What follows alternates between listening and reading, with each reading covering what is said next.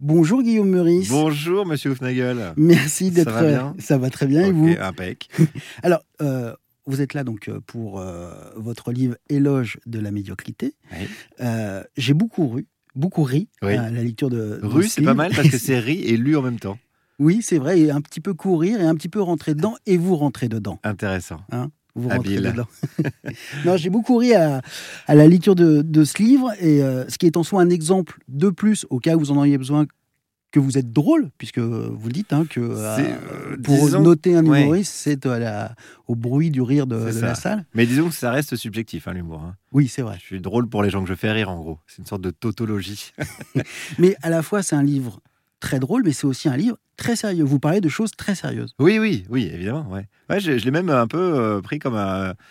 bah, ça va faire un des grands mots, mais comme un livre politique, quoi, un manifeste Ouais. politique, quoi.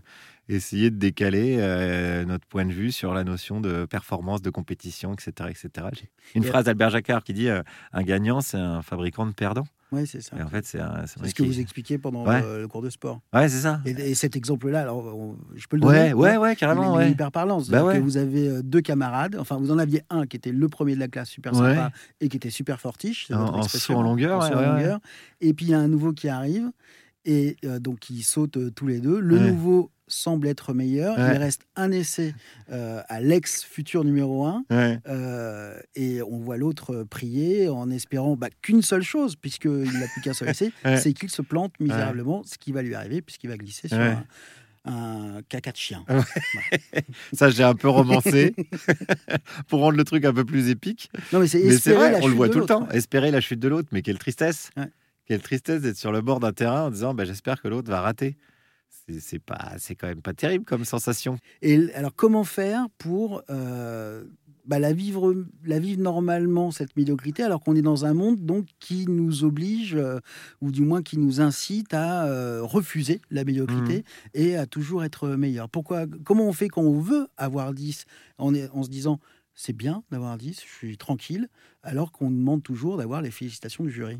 Bah, Il y a un petit exercice mental à faire, un petit réflexe à prendre euh, qui passe pas mal par le je m'en fous.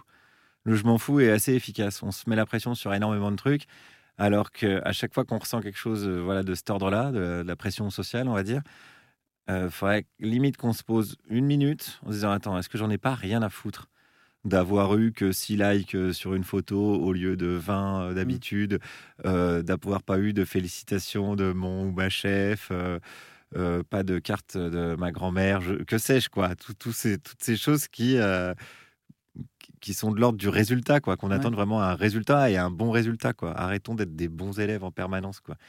Parce qu'au final, on est des bons élèves, mais au service de quoi? Au service d'un système qui nous oppresse. Donc, Ouais. euh, c'est, on est dans un vraiment pur cercle vicieux. et qui est Je pense qu'individuellement, même si je pense que la solution est collective, individuellement, ce qu'on a à faire dans l'urgence, c'est ça, une sorte d'hygiène mentale, quoi. Ouais. De se dire, attends, attends, peut-être que j'en ai rien à foutre, en fait, de tout ça. et qui est, sup- qui est rentré dans nos vies euh, Et c'est très insidieux, hein. facilement parce qu'on est, partout. euh, c'est ce que vous dites aussi on est tous le N plus 1 de quelqu'un Ouais, maintenant on peut noter le taxi le livreur le coursier etc Mm. etc Très bon sketch de Blanche Gardin sur euh, les notations dans les aéroports où elle Ouais. dit euh, on sort des chiottes dans les aéroports, il y a les petits smileys. Quoi. Oui. Et donc, en fait, techniquement, ce qu'on note, Mm. c'est la femme de ménage qui s'est levée à 5 heures du matin pour aller euh, nettoyer les chiottes. Et là, d'un simple clic sur un petit truc, on va dire bof, bof, pas terrible. Enfin, c'est.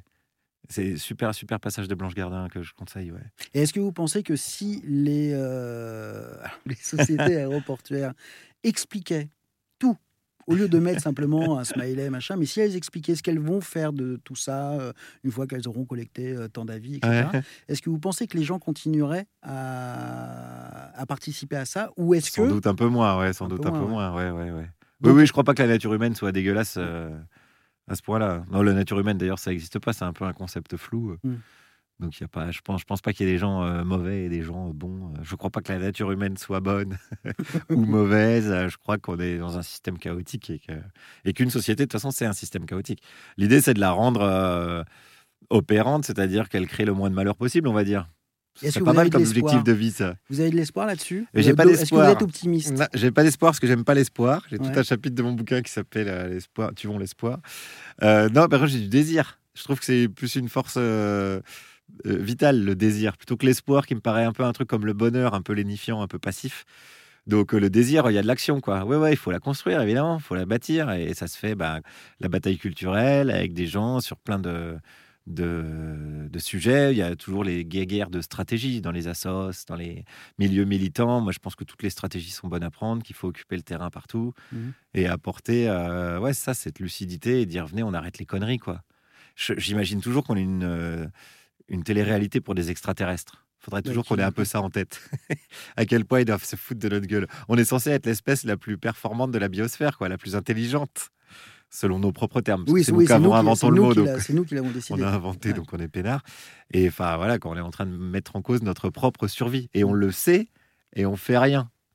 Donc, bon, ça, c'est vraiment l'absurdité ultime de l'aventure humaine, c'est ça, quoi.